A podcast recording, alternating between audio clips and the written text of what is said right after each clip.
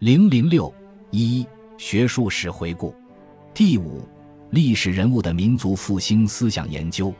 历史是人创造的，近代民族复兴观念之所以能够生成和发展，之所以能够从一种思想发展成为一种具有广泛影响力的社会思潮，其原因也在于知识界的积极参与，为民族复兴各抒己见、出谋划策。因此，要研究中国近代民族复兴思潮。就必须研究历史人物的民族复兴思想。各个历史人物的民族复兴思想是一棵一棵的树木，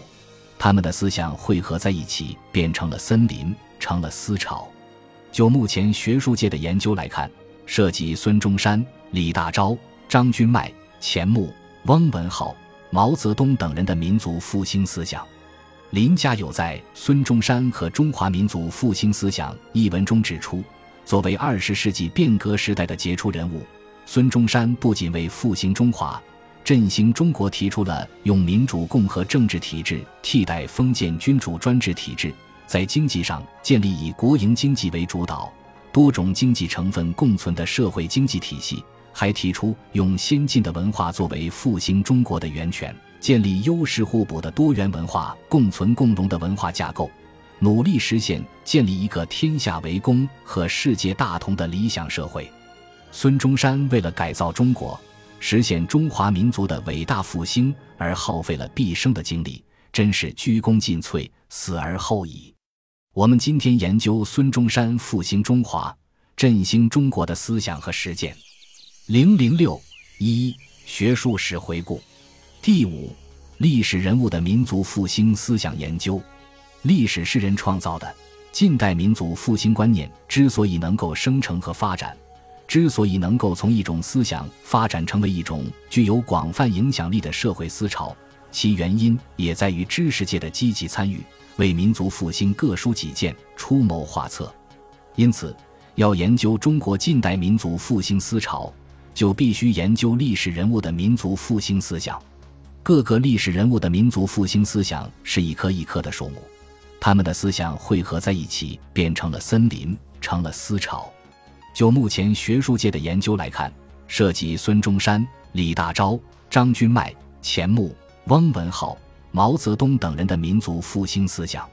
林家有在《孙中山和中华民族复兴思想》一文中指出，作为二十世纪变革时代的杰出人物，孙中山不仅为复兴中华。振兴中国提出了用民主共和政治体制替代封建君主专制体制，在经济上建立以国营经济为主导、多种经济成分共存的社会经济体系，还提出用先进的文化作为复兴中国的源泉，建立优势互补的多元文化共存共荣的文化架构，努力实现建立一个天下为公和世界大同的理想社会。孙中山为了改造中国。实现中华民族的伟大复兴而耗费了毕生的精力，真是鞠躬尽瘁，死而后已。我们今天研究孙中山复兴中华、振兴中国的思想和实践。零零六一学术史回顾，第五历史人物的民族复兴思想研究。历史是人创造的，近代民族复兴观念之所以能够生成和发展。之所以能够从一种思想发展成为一种具有广泛影响力的社会思潮，其原因也在于知识界的积极参与，为民族复兴各抒己见、出谋划策。因此，要研究中国近代民族复兴思潮，就必须研究历史人物的民族复兴思想。各个历史人物的民族复兴思想是一棵一棵的树木，他们的思想汇合在一起，变成了森林，成了思潮。就目前学术界的研究来看，涉及孙中山、李大钊、张君迈、钱穆、翁文灏、毛泽东等人的民族复兴思想。林家有在《孙中山和中华民族复兴思想》一文中指出，作为二十世纪变革时代的杰出人物，孙中山不仅为复兴中华、振兴中国提出了用民主共和政治体制替代封建君主专制体制。在经济上建立以国营经济为主导、多种经济成分共存的社会经济体系，还提出用先进的文化作为复兴中国的源泉，建立优势互补的多元文化共存共荣的文化架构，努力实现建立一个天下为公和世界大同的理想社会。孙中山为了改造中国，实现中华民族的伟大复兴而耗费了毕生的精力，真是鞠躬尽瘁，死而后已。我们今天研究孙中山复兴中华、振兴中国的思想和实践。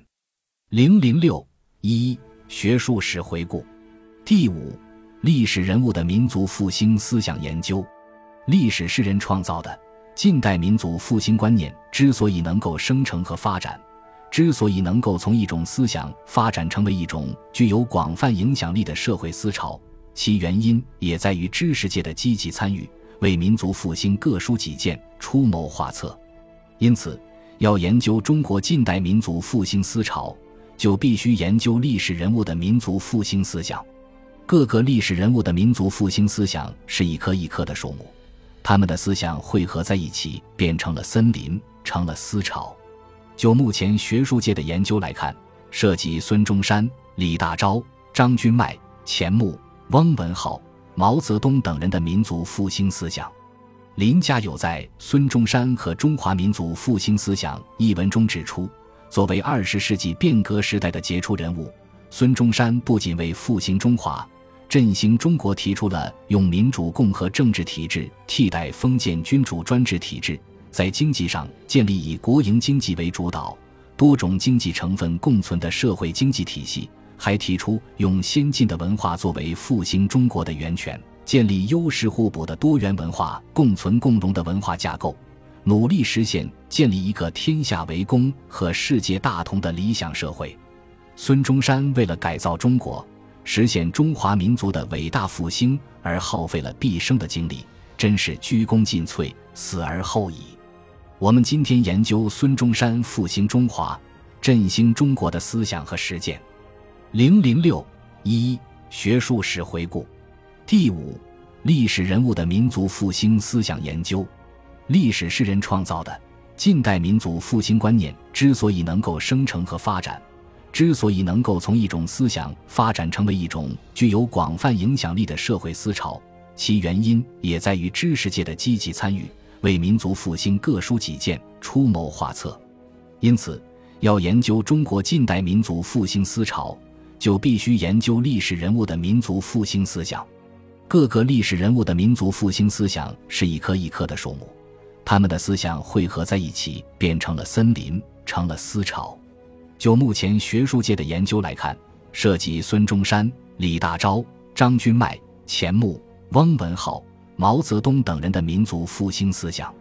林家友在《孙中山和中华民族复兴思想》一文中指出，作为二十世纪变革时代的杰出人物，孙中山不仅为复兴中华、振兴中国提出了用民主共和政治体制替代封建君主专制体制。在经济上建立以国营经济为主导、多种经济成分共存的社会经济体系，还提出用先进的文化作为复兴中国的源泉，建立优势互补的多元文化共存共荣的文化架构，